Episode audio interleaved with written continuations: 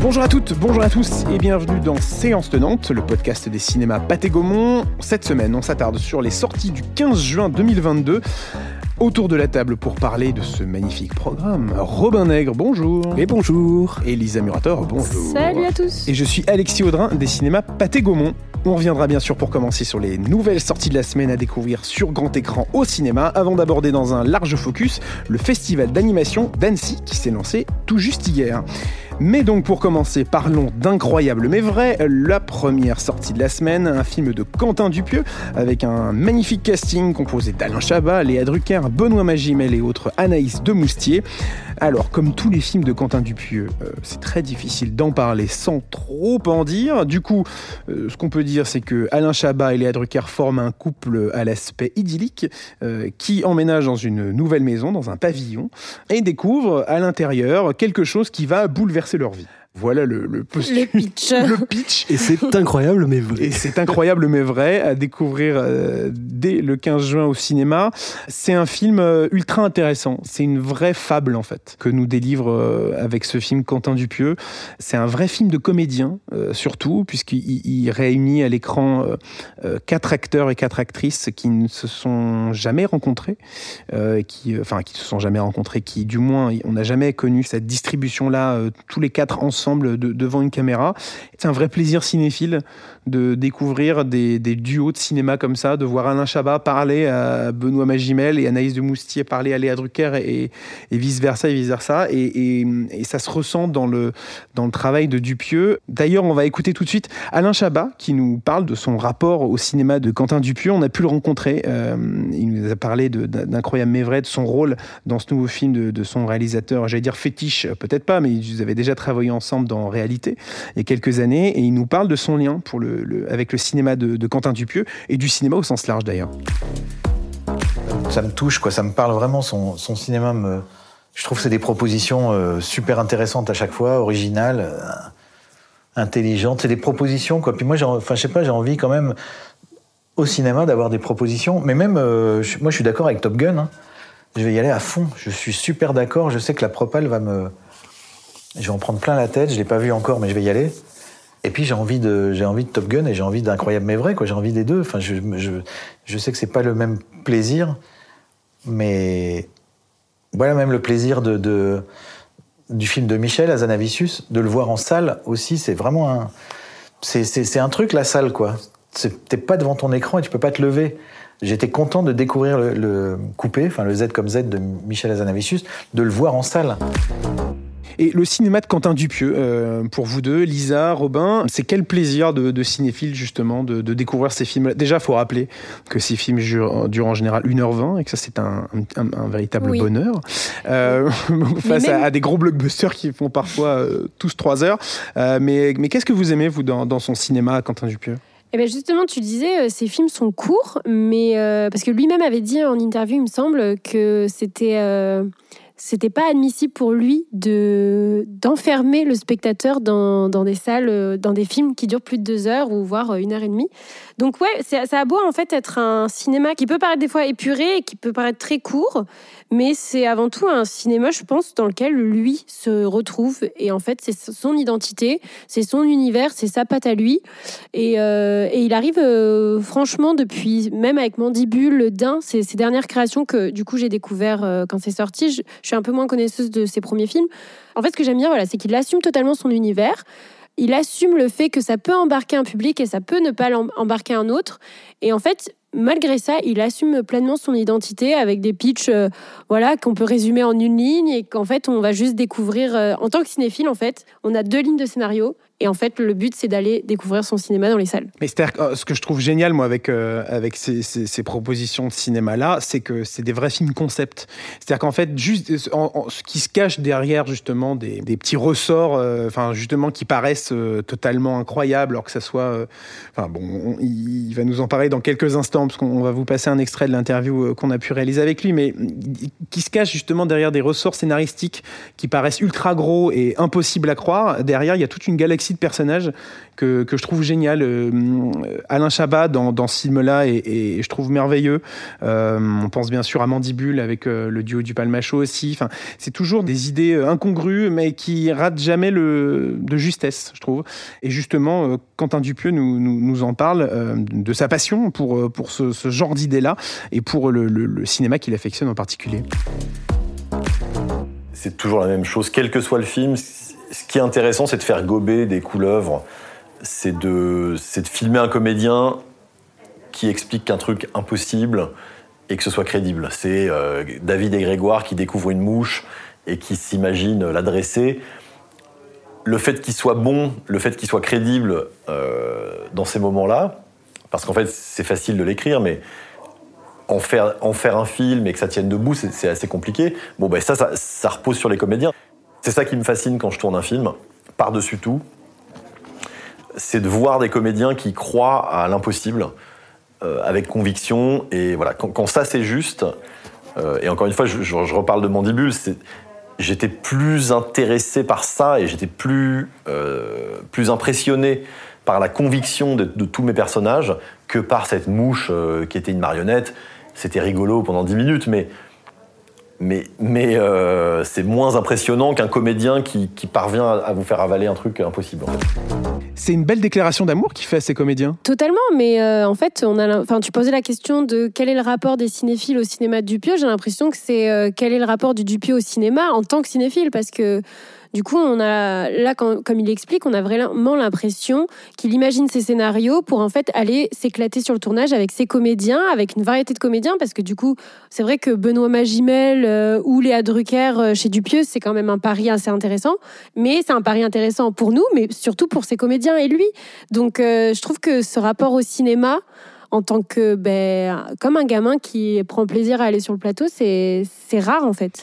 On sent vraiment qu'il offre en fait un, super terrain de jeu à toute l'équipe, enfin déjà à, lui, parce que forcément il monte des projets euh, surtout euh, très très fréquemment, puisqu'il a quasiment un film par an, hein, quand on dit. Ouais, il est hyper prolifique. Il est hyper prolifique et euh, il réalise toujours des films qui séduisent en général le public et, la critique. Et, mais c'est vrai que là, il offre un terrain de jeu magnifique pour ces quatre personnages, quoi, et ces quatre acteurs.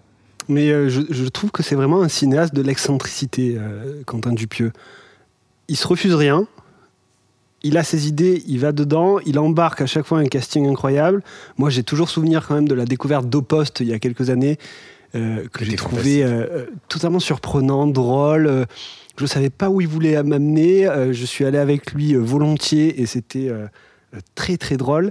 Euh, alors j'entends que son cinéma parfois puisse totalement laisser à côté, parce qu'effectivement, on ne sait jamais où on va aller avec euh, Quentin Dupieux. Mais c'est ça aussi qui est bien et qui fait la beauté un peu de l'expérience euh, en salle de son cinéma. C'est moi, c'est les titres des films qui me qui m'impressionnent aussi. Enfin, je pense au prochain qui va sortir, prochain. Qui, qui, a été présenté à Cannes, mhm. Fumer fait tousser. On est sur en fait une parodie des Power Rangers, donc je trouve, je trouve ça incroyable, incroyable mais vrai. Ouais, incroyable mais vrai. Euh, on ne sait pas vraiment ce que c'est, mais je suis sûre que c'est encore un, pari un peu bizarre. Mandibule, euh, c'était pareil. Le daim, bon, c'était assez, ça parle de lui-même, mais. Mais en fait, c'est un peu ce que tu disais tout à l'heure. C'est vraiment un, cinéaste de fable. À chaque fois, c'est une sorte de fable, un conte étrange, et euh, c'est toujours réjouissant, quoi. Incroyable mais vrai, un film de Quentin Dupieux à découvrir cette semaine au cinéma. Autre film à aller voir en salle euh, dès le 15 juin, c'est Fraté, un film de Carole Rocher et de Barbara Biancardini avec euh, Thomas Njijol et Samir Gesmi. Euh, pour nous pitcher le film, c'est Robin qui a été tiré au sort Pas du tout, c'est juste Robin qui a envie d'en parler. Alors, Alors de quoi ça parle, Fraté? Fraté. Euh, donc Fraté, on va suivre euh, un personnage qui s'appelle Dumé, joué par euh, Thomas Njijol.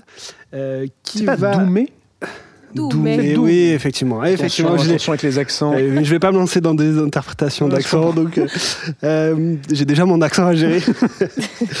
donc, il va découvrir à la mort de son père en Corse l'existence d'un frère, Lucien, avec qui il va devoir partager sa maison pendant quelques temps. Euh, comme le voulait euh, son euh, père. C'est donc sa dernière Voilà, c'est ça exactement. Donc que ces deux enfants qui ne se connaissaient pas, qui se découvrent lors des, de l'enterrement du père, se rencontrent et partagent un moment ensemble. Forcément, cette cohabitation forcée va enclencher ben, un refus, on va dire, en tout cas, de la part de Doumé et tout un tas de péripéties. Donc ce duo, il est interprété par Thomas Gijol et Samir Ghesmi. C'est un super duo de comédiens. Ouais, qui euh, marche qu'on- très bien qu'on ensemble. découvre à l'écran. Mais Samir Ghesmi, qu'on connaissait peut-être dans des rôles euh, un peu plus dramatiques, de cinéma d'auteur ouais. notamment, et là qui a un rôle très drôle. C'est même lui en fait qui est la source un peu de, de- de la comédie par son arrivée dans ce village en Corse et la rencontre avec les autres habitants. Donc c'est un duo qui marche très bien. Mais surtout, que ce qui est assez euh, intéressant dans cette proposition-là, c'est que c'est pas une comédie qui cherche à te faire rire euh, toutes les 30 secondes. quoi. Pas du tout. C'est-à-dire que c'est vraiment entre comédie et drame. Ouais. Euh, Alors justement, on pourra se dire d'ailleurs, est-ce que le film parfois euh, fait l'erreur ou pas de se positionner que d'un côté ou de l'autre? Mais je trouve ça intéressant quand même de faire euh, cohabiter les deux genres. Le film dans son entièreté, en fait, donne la sensation de ne pas avoir été pensé que comme une comédie. Mhm. Que ça soit aussi dans la réalisation, dans la photographie, je trouve que la lumière est particulièrement belle et soignée. Donc on sent qu'il y a une volonté de proposer une histoire authentique, avec ses moments dramatiques et avec ses moments comiques. C'est un vrai beau film pour le coup. Oui, ouais, c'est ouais. une vraie belle comédie, euh, comme certaines comédies peuvent des fois se passer de, de- de- de- d'un très bel écrin. Là, pour le coup, c'est quelque chose vraiment. Enfin, je, je trouve que le- le- l'expérience de la salle euh, vraiment rend honneur au film, euh, à la proposition de cinéma qu'on nous fait là, En et puis plus, aux magnifiques paysages Ouais, voilà, euh, qui, sont, qui sont dressés dans le film. Quoi. On a quand même la Corse qui est presque un des personnages C'est aussi ça, du clairement. film. Ouais, absolument. Lisa, tu avais quelque chose à rajouter? Oui, euh, du coup, Robin, t'évoques la Corse euh, comme euh, personnage secondaire, on va dire, voire principal. Mais je trouve que c'est aussi très important de souligner le rôle de la Corse dans la thématique du film, dans le sens où il y y a cet aspect comique, mais il y a aussi beaucoup de drame, et notamment par rapport à la question de l'identité, des origines, que ce soit du frère, que ce soit le fait d'appartenir à une communauté, finalement. Il y a la thématique de l'adoption aussi, qui est pas mal mise en avant. Donc il y a, je trouve que ça renforce le film dans, dans ça, et notamment dans son, appré- dans son appréhension pardon, de, de la Corse. Je trouve que c'est pas si euh, anodin finalement. Pour en revenir au versant comique, euh, certes, il y a Samir Ghesmi, mais euh, je trouve que Thomas Njijol euh, s'accorde quand même des petits moments de grosse légèreté qui m'ont fait penser à tous ces films euh, comédies genre euh, Où il reprend vraiment le personnage qui s'est créé oui, euh, depuis voilà, euh, où il fait quoi. un peu le comment dire le, le gros naïf euh, Ouais. de, de départ et en fait euh, ça, ça fonctionne bien et c'est plaisant à voir et, c'est pas forcé non plus.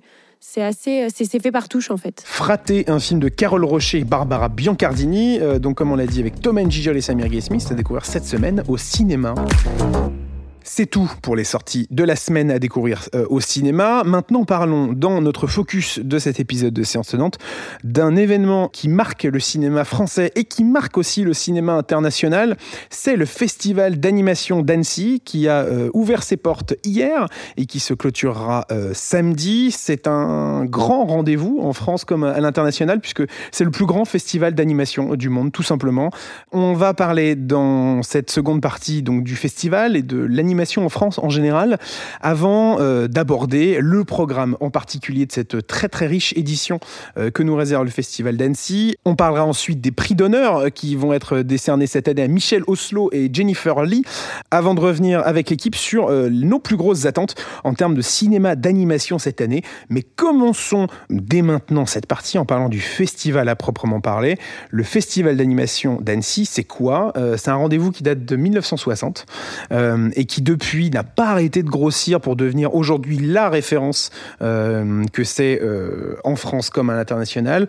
C'est un festival, donc vraiment un festival classique où il y a différentes sélections de courts métrages, de, de, de- de longs métrages qui décernent aussi des prix pour la, télévision. C'est aussi un, très très grand marché euh, du cinéma et de la télévision, comme peut l'être le festival de Cannes, où en parallèle du festival, il y a un grand marché qui se fait, où des producteurs, des maisons de distribution viennent échanger justement sur différents projets pour euh, bah, leur donner une caisse de résonance nouvelle et les faire découvrir à de nouveaux territoires, à de nouvelles contrées. Mais aussi, c'est l'occasion, ce festival-là, euh, qui, euh, qui bat son plein cette semaine, bah, de parler de l'animation en France. L'animation en France, on, a la chance en France d'avoir d'a- d'avoir une des meilleures écoles du monde, hein, l'école des, Gobelins, mais il y en a plein d'autres. C'est un vivier à talent pour les studios américains, puisqu'on peut penser par exemple récemment à, à Pierre Périfel, qui avait réalisé les Bad Guys, pour les studios DreamWorks, entouré d'une équipe de Français. on peut penser au, succès à l'international du film Le Petit Prince, qui avait cartonné il y a quelques années. Puis tout ce que propose la, télévision, tous ces grands succès de télévision qui ont marqué les studios Xilam, par exemple, avec Oggy et les cafards. Enfin, toutes ces productions-là qui sont vraiment des, productions franco-françaises. Pour vous, s'il devait y en avoir qu'un, c'est quoi le, film d'animation euh, euh, français que, vous préférez? C'est-à-dire qu'on peut penser à, forcément Astérix, à toutes les adaptations euh, qu'il y a eu de, de l'œuvre du Derzo et Goscinny. On peut penser à, tout un tas de choses, parce qu'il y a aussi des, des œuvres comme Ladybug, d'ailleurs, qui arrivera au cinéma cet été, en long métrage. Il y a des films comme Vaillante, comme Ballerina, qui ont très très bien marché, qui, qui s'exportent très très bien. Robin, peut-être un, mot là-dessus? Bah, Moi, les, films vraiment là d'animation qui m'ont marqué ces dernières années, c'est les deux Astérix réalisés par euh, Alexandre Astier et Louis Clichy. Euh, je trouve déjà que l'animation euh, est de très très bonne qualité. Elle a vraiment rien à envier justement aux grands studios américains qu'on voit chaque, année. C'est une adaptation que je trouve très fidèle à l'esprit de la bande dessinée d'Astérix, avec le talent d'Alexandre Astier au scénario et qui apporte sa touche, sa patte et ses propres histoires. Euh, Louis Clichy qui était passé par Pixar. Par Pixar, tout à fait. Alors, à part pour Astérix et le domaine des dieux, qui était quand même une adaptation, mais le, second film Astérix était une histoire totalement originale. Euh, et donc, ben, je suis euh, très client de ce genre d'animation. En plus, aussi, autre nouveauté, c'était de la 3D pour Astérix, qui est quand même d'habitude donc représenté en 2D. et je trouve que le passage en 3D a euh, totalement servi le personnage et euh, ses histoires. Elle lui apporte un nouvel écran. Exactement. Lisa, toi, tu avais euh, un mot peut-être sur une saga qui t'a marqué Oui, cinéma d'animation français. Ce serait la saga Arthur et les Minimoys, tout simplement. Dirigée, on va dire, imaginée, dirigée par, par Luc Besson. Je trouve qu'en fait, pourquoi elle a été marquante, hormis le fait que ça nous proposait un univers féerique, magique. et totalement nouveau. Ça a été marquant parce que ça a été un vrai phénomène mondial. Donc. Donc ça et je trouve que ça a marqué plusieurs générations finalement. Clairement, euh, donc le cinéma d'animation français qui reste ultra riche et qui continue euh, de l'être d'année en année. Euh, cette année d'ailleurs, comme on le disait tout à l'heure, on aborde maintenant le programme de ce festival d'animation d'Annecy, un programme assez exceptionnel puisque on, va avoir beaucoup de films américains qui vont avoir leur première leur première projection ici en France à Annecy, beaucoup de films français aussi de, réalisateurs qu'on attend beaucoup. On pense notamment à Buzz l'éclair, euh, qui sortira la semaine prochaine au cinéma, mais qui passe euh, dès maintenant par la case Annecy. Les Mignons 2, Il était une fois Grou, qui sortira en juillet. On va avoir le Chapeauté 2 des studios DreamWorks. le Petit Nicolas, Qu'est-ce qu'on attend pour être heureux, qui est passé à Cannes. Peut-être d'autres films que vous attendez dans, cette sélection? On a aussi la suite de Spider-Man Into the Spider-Verse, donc Spider-Man Across the Spider-Verse, et qui va présenter ses premières images. Un film qui sortira en deux parties d'ailleurs. Tout à fait, en 2023. Et là, on va nous présenter les, images du premier. Euh, il va y avoir aussi Ernest et Célestine. Voyage en Charabie. Exactement, euh, c'est un jeu. C'est pas un jeu, c'est juste que j'avais oublié hein, la, fin du titre. Euh, on aura aussi Le Pharaon, Le Sauvage et la Princesse, le nouveau film de, Michel Oslo. Et petit mot quand même, même si je sais qu'on en parle un peu moins parce que bah, peut-être qu'on les connaît moins, mais c'est une des forces du festival d'Annecy, c'est qu'il y a énormément de pays qui sont représentés. Bien sûr. Et le pays d'ailleurs euh, dont euh, le l'hommage euh, cette année portera sur, je suis pas sûr que cette phrase soit très cohérente, mais vous avez compris l'idée, parce que chaque année le festival d'animation d'Annecy rend hommage à un pays, une culture. Cette année, ça sera le cinéma helvétique avec la Suisse à l'honneur. Voilà. Donc voilà, même si on en parle un peu moins parce qu'on les connaît peut-être un peu moins, c'est quand même bien de voir que le Festival d'Annecy continue de mettre à l'honneur les films internationaux d'animation. Et alors, euh, je parlais de Michel Oslo et j'avais une transition toute trouvée avant que tu me casses euh, les pattes. le fil conducteur. le fil conducteur, vraiment, vole en éclats. Euh, Michel Oslo et Jennifer Lee vont chacun recevoir un cristal d'honneur pour leur carrière.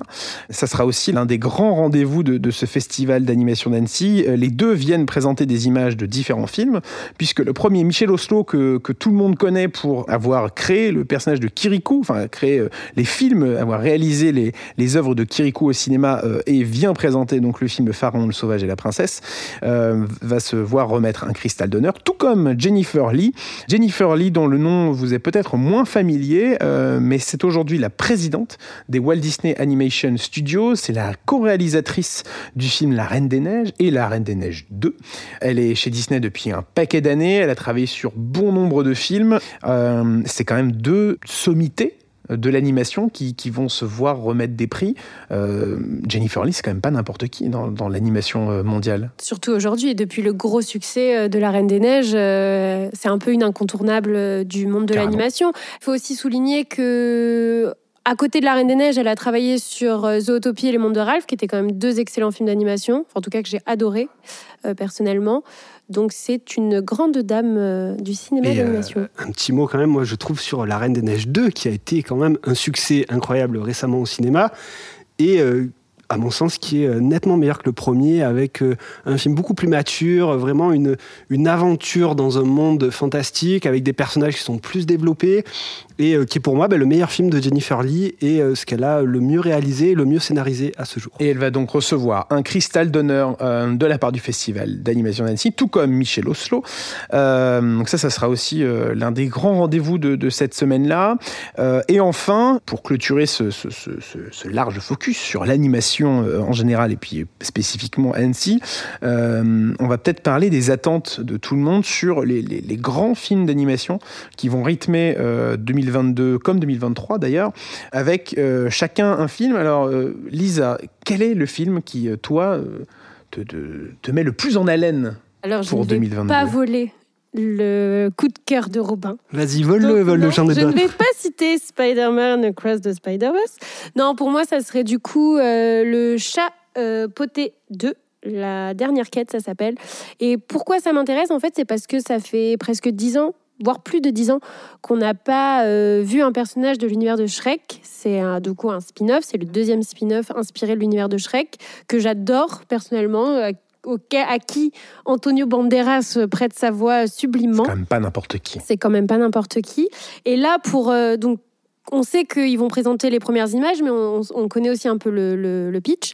Et en fait, c'est euh, Poté qui a euh, neuf vies, comme tous les chats, et qui en fait se rend compte qu'il en est à sa huitième et qui va essayer en fait de ne pas mourir pour ne pas perdre ses neuf vies et rester en vie dans cette dernière quête qu'on ne connaît pas encore vraiment. Et, euh, et, je trouve que ce pitch, en fait, lui va bien et je pense promet d'apporter encore beaucoup d'humour, comme le personnage nous en a déjà apporté dans les Shrek ou dans son premier film.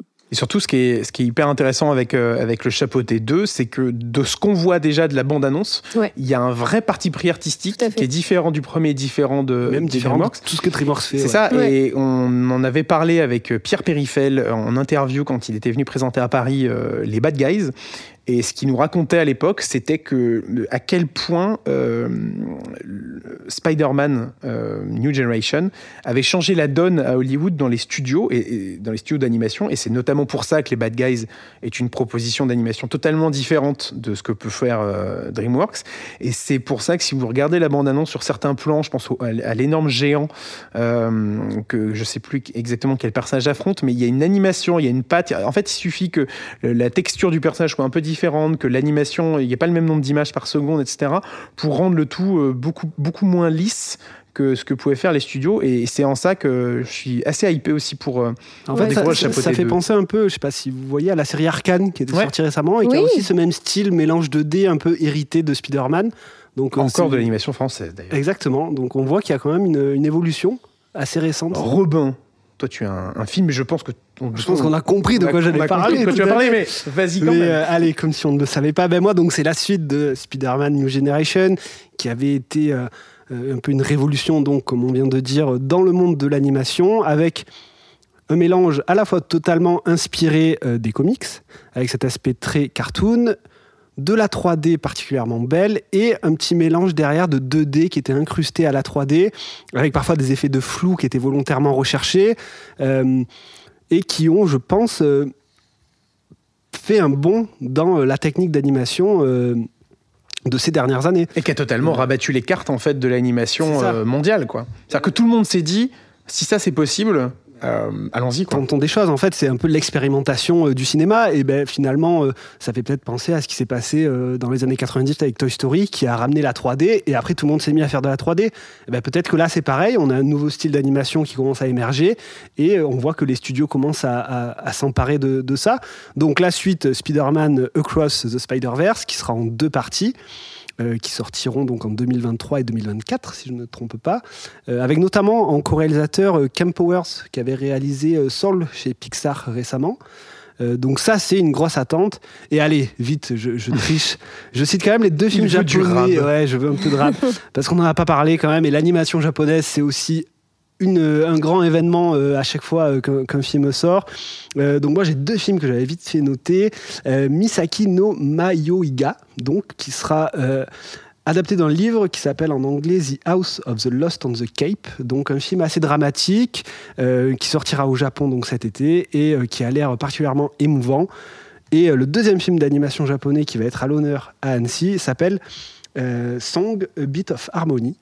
Euh, là aussi, donc, euh, un film qui, je pense, sera très émouvant. C'est un peu la spécialité quand même euh, des studios japonais d'animation et c'est bien de les retrouver au cinéma. Et tout ça, c'est donc à retrouver euh, pendant le festival d'animation euh, qui a commencé hier, donc le lundi 13 euh, juin, se terminera le samedi 18. Euh, on pourra, enfin, vous pourrez retrouver une large couverture de, ce festival-là sur tous nos réseaux sociaux, puisqu'on on sera toute la semaine au festival d'animation d'Annecy pour rencontrer les réalisateurs, scénaristes, producteurs qui vont faire l'actualité de ce festival-là et même de l'animation dans les années à venir. Donc n'hésitez pas à retrouver toutes nos interviews et tous nos modules sur euh, nos réseaux sociaux, Facebook, Twitter, Instagram, YouTube et j'en passe, pour ne rater euh, aucune miette de ce euh, magnifique programme que nous réserve Annecy. Pour clôturer cet épisode, laissez-moi vous rappeler les prochains grands rendez-vous des cinémas Pathé Gaumont le vendredi 17 juin, les vendredis de l'horreur, avec Black Phone, un film magnifique, enfin un film assez bluffant de Scott Derrickson qui a réalisé Doctor Strange avec Ethan Hawke notamment, à retrouver le vendredi 17. Deux jours plus tard, euh, la grande journée des enfants fera son grand retour avec euh, Shrek dont on vient de parler, Buzz l'éclair dont on vient de parler, deux films, euh, enfin un film Buzz l'éclair en avant-première, tout comme le petit Nicolas. Euh, Qu'est-ce qu'on Dont on attend vient de parler. pour être heureux, qu'on- dont on vient de parler finalement. Donc en fait, on, on ne fait que se répéter. Mais bref, un programme assez exceptionnel avec ces trois films-là proposés pendant la grande journée des enfants que on vous invite à découvrir, bien sûr. Un petit rappel des sorties de la semaine, puisqu'on a eu Incroyable mais vrai, qui est le film réalisé par Quentin Dupieux avec Alain Chabat. Euh, S'il ne fallait garder qu'une seule raison euh, d'aller voir ce film, euh, que pourriez-vous dire, Robin? Pour la proposition de Quentin Dupieux, bien sûr. et moi, j'ajouterais pour euh, le casting, la distribution euh, magnifique de ce film-là, euh, qui est ultra original et qui sert le film à merveille. Fraté, pourquoi faut-il aller le voir, Lise? Moi, je dirais pour la thématique euh, identitaire que ça propose. Robin Euh, J'irai pour le travail de la photographie avec cette lumière particulièrement belle. Et je dirais pour le duo de comédiens, tout à fait inspiré. Euh, incroyable mais vrai, Fraté, c'est à découvrir au cinéma cette semaine. Tous les rendez-vous euh, dont on vient de vous parler de, de la programmation des cinémas Pathé Gaumont, c'est à retrouver sur nos réseaux sociaux et le site internet, bien sûr.